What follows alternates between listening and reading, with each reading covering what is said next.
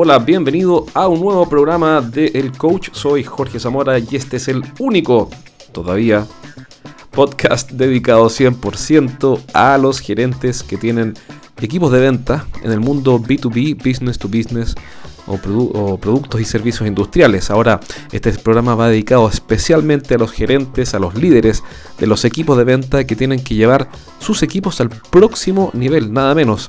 Algo que es bastante complejo. Eh, bueno, yo creo que en todos los equipos, eh, en todas las áreas, no solamente en ventas, es algo exigente.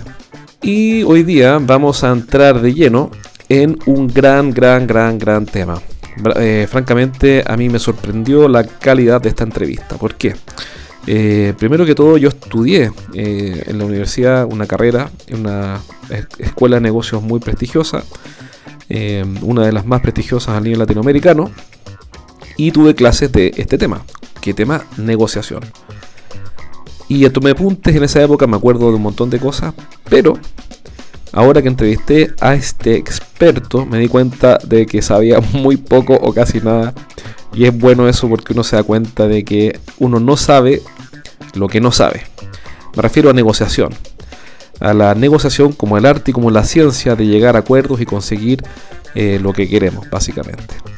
Eh, bueno, esa es mi definición, obviamente no, no es la definición de ventas. Pero ¿qué es lo interesante? Que entrevisté a un experto que me dio una clase magistral de negociación. ¿Y por qué digo una clase magistral? Porque explicar en pocos minutos qué es la negociación, los mejores consejos, casos especiales, qué hacer, qué no hacer, etcétera, no es fácil. Es complicado, es difícil. Sin embargo, Francisco Pereira lo logró. Hizo una clase magistral. Me parece que es un tipo brillante. Sí vale la pena escuchar lo que dice. Eh, te animo a que lo contactes después de escuchar este podcast si, quieres que, si quieres que te ayude, eh, asesora empresas, etcétera. Pero bueno, más que eso, la clave de hoy es eh, que aprendas lo mismo que yo aprendí entrevistando a este experto, este gran experto de negociación que merece todo mi respeto. Así que vamos a escuchar la entrevista de hoy, espero que te sirva. Toma notas, esa es mi última recomendación antes de partir. Toma notas, busca un papel y un lápiz porque lo que vas a escuchar hoy te va a servir. Un abrazo, vamos con la entrevista. Hola Francisco, qué bueno que estás en este programa, bienvenido.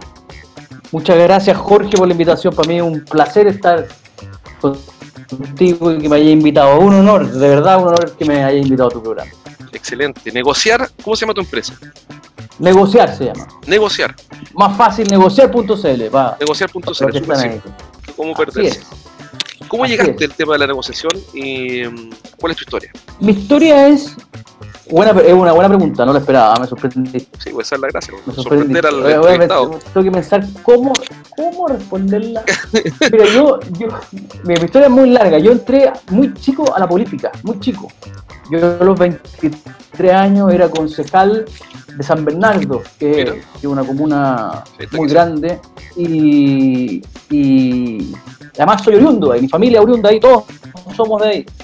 Eh, y fui concejal a los 23 años, entonces era muy notable porque mi pediatra era concejal también. Entonces llegué un momento en que mi pediatra, que me conocía desde chico, desde guagua, estaba sentado al lado mío. Eh, el doctor Zúñiga. Y yo le decía doctor porque fue mi doctor toda la vida.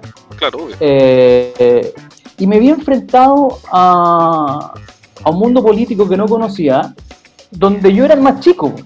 Sin duda. Entonces, me pasó que para empezar a tener, y además el alcalde era, era de oposición, era distinto a mi, a, mi, a mi lado político, entonces pasaba que yo para poder conseguir cosas tenía que llegar a acuerdos. Claro, estás obligado. Y, y me di cuenta, obligado a llegar a acuerdos, con el alcalde que era, que era de distinto, de distinto sector político, y me di cuenta que tenía habilidades de negociación ojo, las tuve que desarrollar más. Claro, ¿Mm? y esas no las tenía, pero las, tuviste que tener nomás para poder obtener algo. Las, tenía que tener porque además tenía, mis pares eran todos un promedio de edad de 50 años, entonces yo con 23 años, piensa lo que hace un, hoy día un niño con 23 años, está jugando por el teléfono. Fortnite, no sé qué cosa, por el teléfono, entonces eh, yo adelanté un poquito mi, mi, mi juventud, mi, Ahora, no era un viejo chico, debo reconocerlo, igual seguía siendo joven, pero desde, esa edad empecé a tener que negociar y empecé, empezar a llegar a acuerdos. Entonces, siento que desarrollé cierta habilidad de lograr entender al otro en los intereses que ese otro tiene y cómo ayudarlo a satisfacerlo y cómo intercambiar intereses. Intercambiar dejando un poco, dejando de lado lo, lo, lo, inmediato que uno quiere, los caprichos, las posiciones. Que eh, muchas veces, muchas veces pueden incluso ser caprichos los que tienen el otro lado, pero si tú lo logras descubrir y lográis satisfacerle ese capricho y por satisfacer ese capricho, intercambiar algo, eso es una buena negociación. Lo importante es saber, y yo lo explico mucho cuando hago clases y asesoría, lo que hay que hacer es descubrir el incentivo del otro. Eso es. Cuando uno descubre cuál es el incentivo del otro, uno logra anticipar sus acciones. Claro, independientemente que el incentivo, estoy tratando de entender, uno, uno no debería decir, oye, es un capricho este gallo, este tipo lo que quiere es un capricho, él quiere que le pintemos el bus azul, es un capricho. Así es. Pero, pero existe, digamos.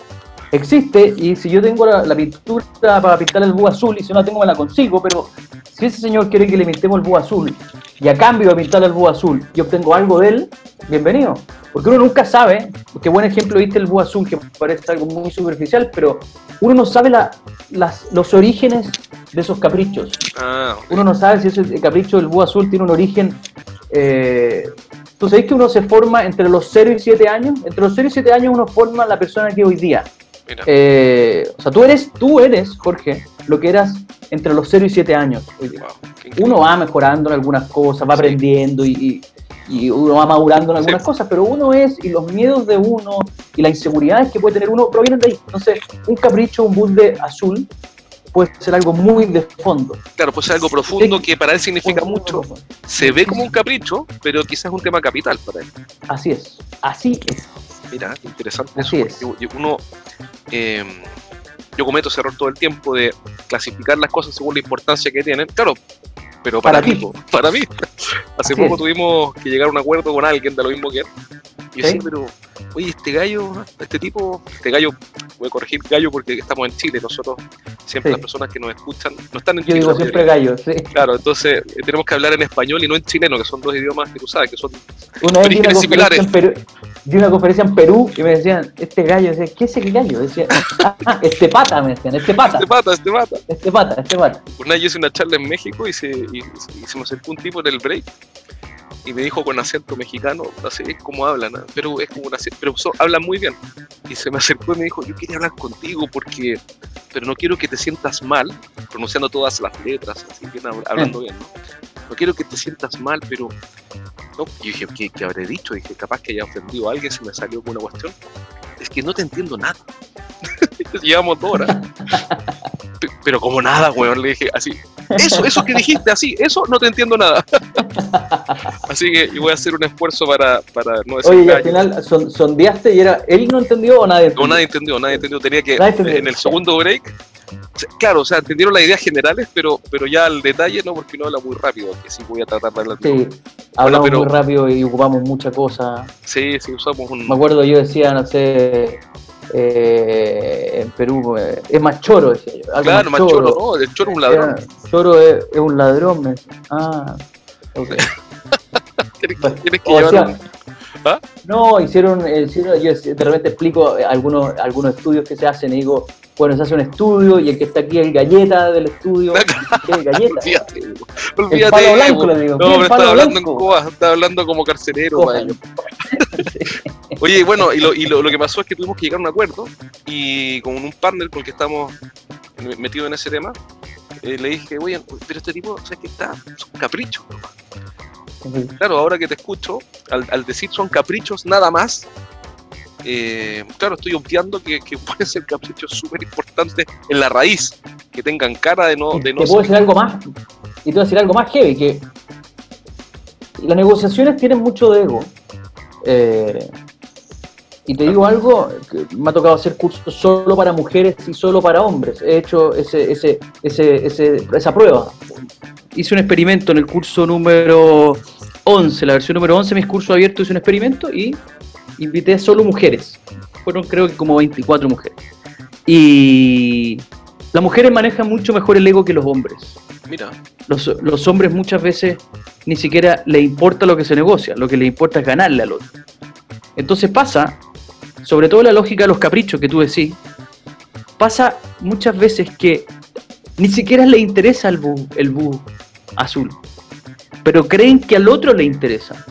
Ah, te entiendo. O sea, él me pide un bus azul porque cree que para mí es importante. Así es. Eh, o, quiere sentir que me, que me ganó, digamos, que me voló la mano. Así es. Entonces, cuando uno logra descubrir eso, eh, hay que estar muy atento a eso. Cuando uno logra descubrir eso, estratégicamente uno puede seguir sosteniendo que el bus azul para uno es importante, para que el otro lo quiera. Entonces, lo que hace uno básicamente es inventar una variable claro. a negociar para poder que no es importante para ti, para entregarla, a cambio de algo que aparentemente no te importa, pero que sí te importa. Yo podría decir, para entender, ¿ah? yo podría decir, oye, mira, este, esto es lo que estamos hablando, pero el bus azul te pido que por favor no lo toques. Así es. Solo para poder darle una victoria a mi otra parte. Así es. Ah, mira qué interesante. y en la medida que uno logra un poquito analizar rápidamente la contraparte y uno identifica el perfil que puede tener, el perfil negociador que puede tener, uno puede usar una cosa y la otra. Mira. Sí, y se usa en la práctica. en la práctica. Voy a ir a uno de tus talleres. Yo recién te conté que fui al taller de una persona que entrevisté. Eh, sí. Por lo mismo, porque uno, yo voy aprendiendo. Así cuando hagas uno voy a ir para, para aprender. Próxima fecha, 22 y 23 de agosto. Ah, buena fecha. Esa, es la, ah, versión número. Son dos mañanas. Ah, ya, dos mañanas. ¿Y qué día cae? eh, jueves viernes, la mañana. Perfecto, perfecto. Jueves viernes, la mañana. La gracia es, y se los digo a los que participan ahí, entráis sabiendo negociar X y salís negociando X por 15. Mira. O sea, si sabéis negociar un poquito, vaya a salir por 15. Ya, si le negociar 10, salís 150. Fantástico. Después te pedir los datos entonces. Súper. Feliz, feliz tenerte ahí, sería un honor. Oye, eh, entonces, volvamos al punto inicial. Entonces, el punto inicial es que esto que pueden parecer caprichos en la negociación con alguien, sí. Eh, al final hay una clave ahí, es que nada es un capricho, o sea, si es un capricho, no por eso hay que desmerecerlo. Así es. Perfecto. ¿Y ahora ¿En cuántas reuniones tú has estado, Jorge, que estás hablando con alguien y, decís, qué mal me cae, o estás pensando, qué estupidez está diciendo este gallo, pero uno se la guarda y dice, lo importante es el final, es lograr el acuerdo. Esto es lo mismo, uno puede identificar como un capricho, como una tontera, pero si él la quiere, se la damos, intercambiándola por algo que a nosotros nos interesa. Perfecto. Ahora, esto implica un dominio de sí mismo importante, porque. Así es. Aquí me imagino que, mm. en los hay temperamentos, eh, yo no me lo sé todo, pero creo que hay como tres o cuatro temperamentos base en el hombre, en el ser humano. Uno de esos es el temperamento colérico, el otro es el sanguíneo, el otro es el temperamento eh, flemático y el otro no me acuerdo cuál es. Entonces, por ejemplo, yo tengo varios niños y uno de esos es flemático, se nota, porque es un tipo que la primera reacción natural que viene antes de la conducta eh, frente a un estímulo que lo molestan, porque tú la apuntan así con el dedo los hermanos, eh, no es saltar, digamos, sino que él observa, analiza, dice, oye, no me molesta. Pero hay otro que, que es, eh, yo creo que es sanguíneo. salta, tú lo tocas y ¡pah! ¿qué te pasa? Eh, frente al mismo estímulo. Entonces, hay personas que, que van a tener, por su temperamento, sí. que, que, que, conocerlo para saber cómo negociar. Porque si yo soy sanguíneo, sé que me tocan y salto, eh, que a mí me pasa un poco, yo soy bien sanguíneo o colérico, no sé. Pero, pero, pero yo, yo tengo, como dice, la mecha corta. A mí usted no me gusta, así que vaya, chavo, no me interesa. Entonces, tengo que hacer un esfuerzo consciente, tremendo, para decir, a ver, para, mente fría, eh, mi temperamento me traiciona aquí. Eh, ¿Cómo lo hago eso? Para, porque si no, he hecho perder todo y no consigo el objetivo. Y me ha pasado sí, es. Hay que, hay, sí, hay que tratar de, de Harvard, la escuela de negociación de famosa escuela de negociación de Harvard dice que uno tiene que tratar de separar a la persona del problema. Dice, uno de, los principios de la negociación de Harvard es separar a la persona del problema. O sea, hay que ser duro con el problema y blando con la persona. Es difícil no calentarse, pero hay que tratar de autocontrolarse. Pero te voy a decir una cosa más. Mira, mira esto que, que es heavy, que el problema de negociar con un sanguíneo al frente, como tú decís, como yo, al frente, ¿cuál crees que el problema de negociar con un sanguíneo al frente? Eh, imagínate, al otro lado, ¿eh? imagínate que al otro lado de tu mesa de negociación hay un sanguíneo, hay uno que lo tocáis y salta. Y yo soy sanguíneo. sí, pero piensa tú desde allá. Se puede calentar rápidamente, o enojar, digamos, calentar un término que usamos en Chile, que no se malentienda, es eh, molestar y, decirse que más, oye, olvídate. Ya, mira el, problema, mira, mira, mira el problema, Jorge. Imagínate que tú no eres sanguíneo. Ya. Y yo sí lo soy. Ya. ¿Qué problema crees que va a haber? Que tú vas a sobre reaccionar. Algo que, que yo, yo me voy a sobre reaccionar, ¿cierto? Pero ese es el problema uno. El problema dos es que el sanguíneo va a decir cosas que no quiere decir. Claro. Y se va a poner, se va a arrinconar solo. Claro. Y el problema va a ser que el desafío tuyo como contraparte va a ser tener que ayudarlo a salir de ahí. Ah, Lógico, porque, claro, porque sanguíneo, eh, por ejemplo, me ha pasado mil veces. ¿ah? Ahora yo no ando sobre reaccionando. ¿Sabes por Mm. qué? Porque me ha costado tan caro. Hasta aquí he cometido tantos errores y han sido tan patentes que he aprendido en un 95% de los casos eh, a quedarme callado y esperar. Pero me han costado ganas, me ha costado plata, me ha costado problemas con todo tipo de interlocutores. Entonces aprendí por a punta de golpes, digamos. A gol- golpes me refiero no hacia otras personas, sino que golpes que, problemas que he tenido que enfrentar. Entonces hoy día no solo reacción. Pero, No te, no, te, no te tenía por sanguíneo, te tenía por calmado, absolutamente. no, no, no, es porque hago un trabajo interno, pero, pero, pero no, no, no. Pero digamos que una vez al año, de verdad, una vez al año eh, se me escapa un poco la moto y después y tengo que frenarla y perdón, perdón, perdón, disculpa, no, no, en realidad me expliqué mal. eh, Pero, pero, pero, pero eso una vez al año más o menos. Eh, entonces, entonces, ¿qué pasa? Mira. Que Ah. cada vez que me ha pasado eso, para reforzar el punto tuyo, quedo atrapado. Porque dije cosas que me quitan opciones, eh, generan problemas que no estaban, porque originalmente había pues, tú que resolver un problema, ahora hablé de más y ahora tengo que resolver tres problemas, no uno. Y, y el otro tipo que está al otro lado eh, me tiene que efectivamente ayudar a salir y no sabe cómo hacerlo. Es un Y eso se llama, hay un concepto de negociación que se llama salvar el prestigio. Y salvar el prestigio, yo lo- cuando lo explico es así, imagínate que vais caminando y te caís al suelo con un café en la mano, pero de cara al suelo. Y justo tu cara pasa por al lado de la punta de un basurero y no te pegaste. Te salvaste, no te pegaste, pero te caíste al suelo, hiciste el ridículo. La gente a tu alrededor va a decir, ¿cómo estás? ¿Estáis bien? Y te van a ¿qué más van a decir? Te van a decir, menos mal que algo. no te pegaste en la punta. Te pasó Claro. la cara por al lado del basurero y no te pegaste. Claro. Lo que está tratando de hacer la gente ahí es salvar tu prestigio. Ah, perfecto. Y en negociación hay un concepto que es lo mismo, que es, por ejemplo, yo te quiero comprar a ti algo. Entonces yo digo, ya, yo tengo un presupuesto de 5 millones para comprarle a Jorge un servicio. Tengo 5 millones para comprarle un servicio. Entonces empiezo a negociar contigo y yo te digo que no tengo más de 3. Tú me decís que tu servicio vale 5 y medio. 5, 4. Yo digo que no tengo más de 3 y me enojo, weón. Y yo sé que incluso podemos llegar a un muy buen acuerdo porque yo tengo 5. O sea, yo te voy a pagar perfectamente 4 y medio, 5 y soy feliz. Y tú irías feliz también porque te moví un poquito para allá. Pero como me apreté, me, me, me arrinconé solo por mi Ah. carácter, Claro, eh, y te dije, weón, no te voy a pagar más que 3 millones. claro. Por mi carácter, me atrapé.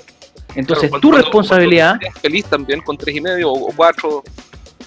a mí me pasa, no sé si todos los días, me pasa casi todos los días, que yo me doy cuenta cuando mi contraparte está atrapada, se atrapó, y me está diciendo, por favor ayúdame a salir, porque Increíble. sí quiero contratarte. Claro, pero, pero ya, me atrapé solo, no sé me cómo atrapé salir. solo. Me atrapé solo. ¿Les doy un consejo cómo se hace para salir de ahí? Buenísimo, ya. Es una técnica. obvio. La técnica es agregar información nueva. Mira, qué interesante. Yo tomar nota, no te importa. Toma nota, no me importa, Genial. feliz. Eh, Lo salvar- que uno tiene que hacer es, para salvarle el prestigio al otro, cuando uno sabe y detecta que está atrapado, Ya. es agregar información nueva. Y puede ser información que ni siquiera sea una información eh, clave, sino que una información suficiente para que el otro salve su prestigio y te diga, mira Jorge, no me habéis mencionado eso, no tenía la Ah, misma ya te, información". claro.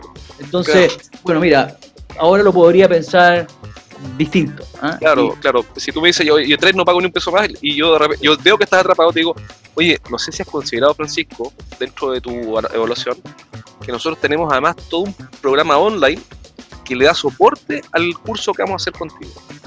Entonces ahí Así te es. entrego, ah, es que ahora sí, entonces no lo habías mencionado, entonces ahora Así tengo es. una, una salida honorable. O, así es. ah, Y es una cosa, Jorge, una cosa loca que pasa, porque es una donde los dos saben que están atrapados, que el otro, está atrapado y dice, por favor ayúdame, te dice el otro. Claro, porque él, él debe percibir, ahí te pregunto, él debe percibir que yo percibo que está atrapado. O sea, los dos más o menos nos damos cuenta que, que, estamos en un problema y los dos nos queremos ayudar, pero no podemos decirlo. Así es. Mira. Así es. Y pasa mucho. Y eso se llama salvarle el prestigio al otro y se hace agregando información. Hay que tratar de no hacer una concesión, porque eh, una forma de salvarle el prestigio al otro podría ser una concesión. Decir, mira, ¿qué pasa si, eh, bueno, no me paguís, págame eso, pero eh, te doy facilidad de pago, no sé. Claro. Es innecesario. ¿Hacer, concesiones te permite salvarle el prestigio, sacarlo del arrinconamiento? Sí, sí. Pero antes de hacer una concesión hay que tratar de agregar una información que no, sea una concesión. Exacto, primero agrega información, resuelves el problema y si fuera necesario, para entender. Así bueno, ya, entonces, ok, puede dar una concesión, pero no parta dando concesión. No, no. Porque solo agregar información puede ser suficiente para extrabar tu negocio. Sería racional. No sería racional. sería racional arriesgar, eh, eh, dar una concesión anterior a, a poder quemar este cartucho que para ti es gratis o básicamente Qué interesante, ¿sabes? Que yo encuentro que esto, esto demanda un nivel de conciencia en el sentido psicológico, conciencia de sí mismo, ¿no? De quién soy yo y cómo es mi naturaleza, porque uno no puede cambiar su naturaleza, tendría que volver a nacer. Y lo mismo con el flemático, que tiene sus problemas, o el colérico, cada uno tiene su, su debilidad y una fortaleza asociada a su característica. Em, en negociación hay perfiles, en negociación hay cinco perfiles que son los más importantes. Tener el perfil ceder, el perfil evadir, el competir, el colaborar, colaborar y el transigir. Esos son los cinco perfiles de la negociación. Qué interesante. Y bueno, yo sé, mira, este tema es apasionante ¿eh? porque yo creo mm. que las personas que te escuchan, y es lo que me pasa a mí, eh, uno dice, pucha, ¿cuál seré yo? ¿Qué error estaré cometiendo? Eh, es súper entretenido porque además uno no negocia solamente eh, que, no quise entrar en ese tema porque es bastante obvio, pero obviamente uno no solamente negocia en el trabajo, uno negocia con la señora, con los hermanos, con el papá, con la mamá, para llegar a acuerdos de, dónde vamos a ir a almorzar hasta dónde vamos a ir de vacaciones.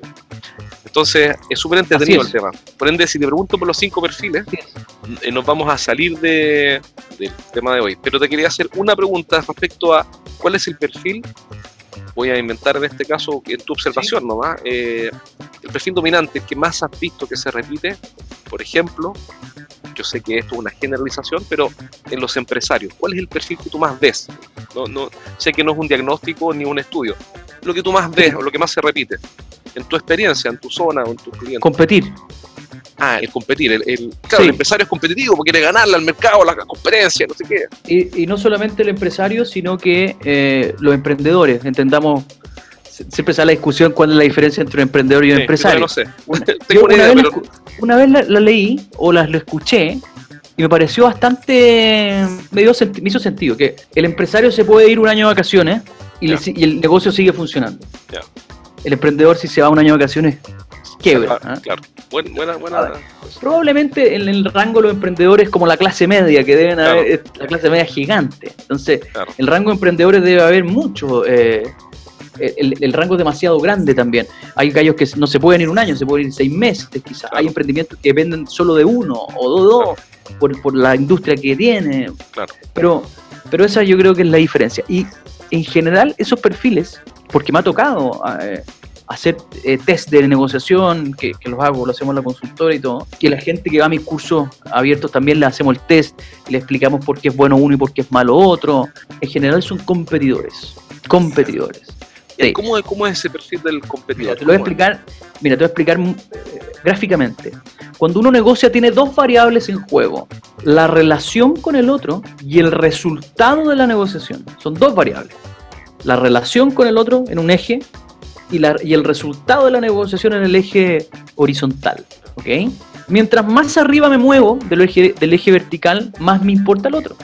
Mientras más muevo, menos me importa. Claro, porque es menos importante el, tema. Es menos importante. Mientras más a la derecha de tu eje te mueves, el resultado para ti es más importante. Por lo tanto, no puedes ceder, no puedes sacrificar resultados. Entonces, ese mono que, te, que, que, haciendo ahí, parece en tu, en tu, ahora en tu hoja, dice que cuando la relación es importante y estás dispuesto a sacrificar resultados, lo que uno hace es ceder. Eso es tu cuadrito que dio quedado arriba a la izquierda, ¿no? Claro, cuando la relación es importante. Y el, resultado, estás dispuesto a sacrificarlo. Porque no es muy importante. Porque no es muy importante. O porque privilegiaste directamente la relación. Lo que uno hace es ceder. Claro. Y eso es lo que uno hace en la familia, ¿no? Sí, claro, si quieres. Para poder llevar bien las relaciones. Al final me da lo mismo. Tenés que decir, bueno, ok, cedí el resultado en pos de la relación. Cuando alguien, cuando la relación con otro no te importa y, la, y el resultado tampoco te importa, por ejemplo, un proveedor tuyo que no te interesa, un proveedor de madera. Que te vende la tinta para la impresora. No, ese te interesa. Ah, mira. Ese te interesa. A ver, no te interesa la relación con él. Ah, sí, pues no me interesa ni lo conozco. No.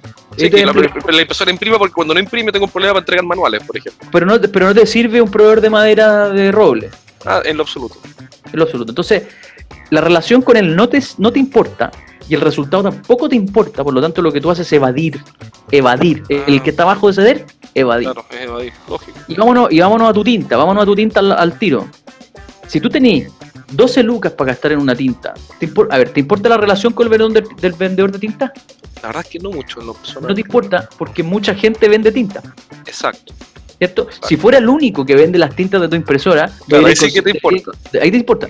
Pero no te importa. Entonces, lo que tú haces es competir con él, que es en tu cuadrito que al lado de evadir. No te importa la relación y sí te importa el resultado. Competir. Sí, porque tengo que imprimir sí o sí los manuales para los Y arriba de eso, por ejemplo, un cliente que para ti es importante, Jorge. Pero no podéis bajar resultado porque cobráis X por una asesoría y no podéis bajarte porque no, no te da, estáis atrapado, lo que tenéis que hacer es colaborar. Y ahí te queda eso arriba. Colaborar te queda a la derecha arriba.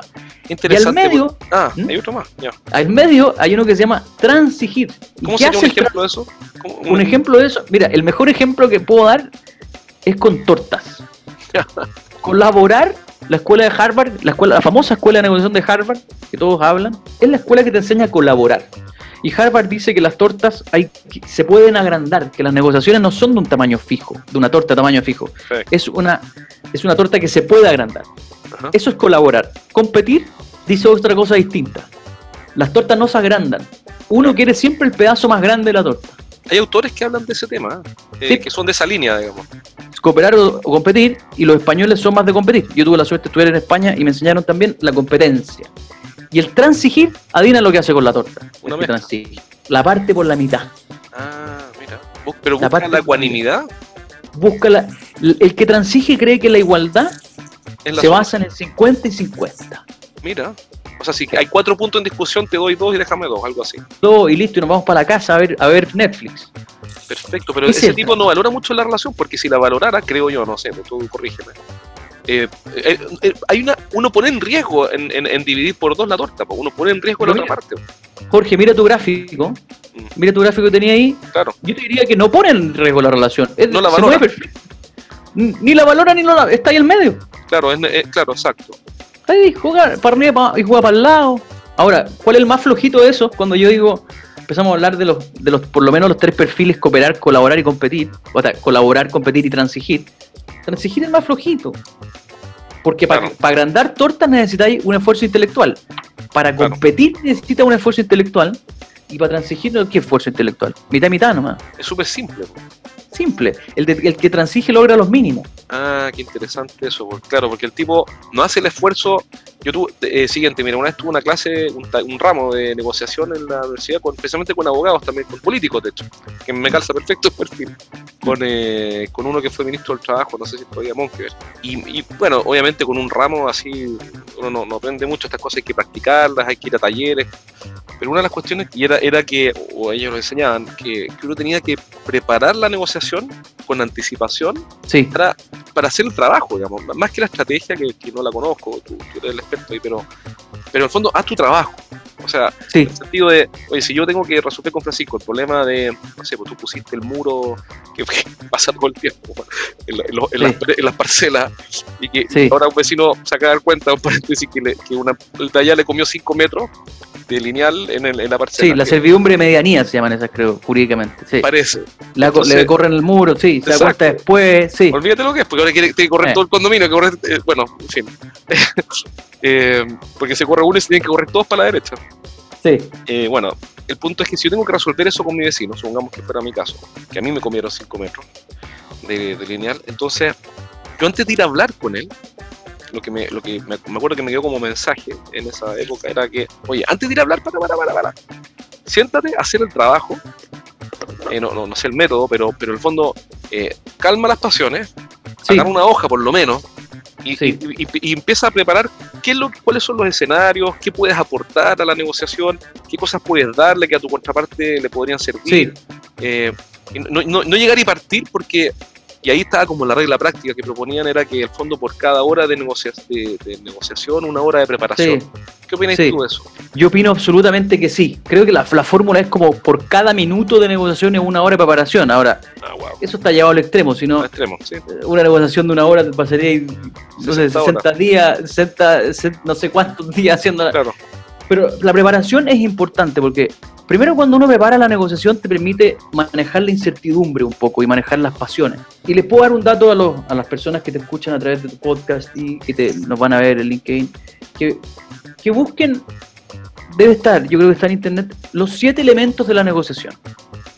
Que es una forma de preparar negociaciones que te da por lo menos un mapa de lo que tenéis que tener medianamente claro. Ya, como lo, básico. Es como antes de ponerte a negociar con alguien, por lo menos pégale una revisada los siete puntos. dice primero analiza las partes, a las partes y sus intereses.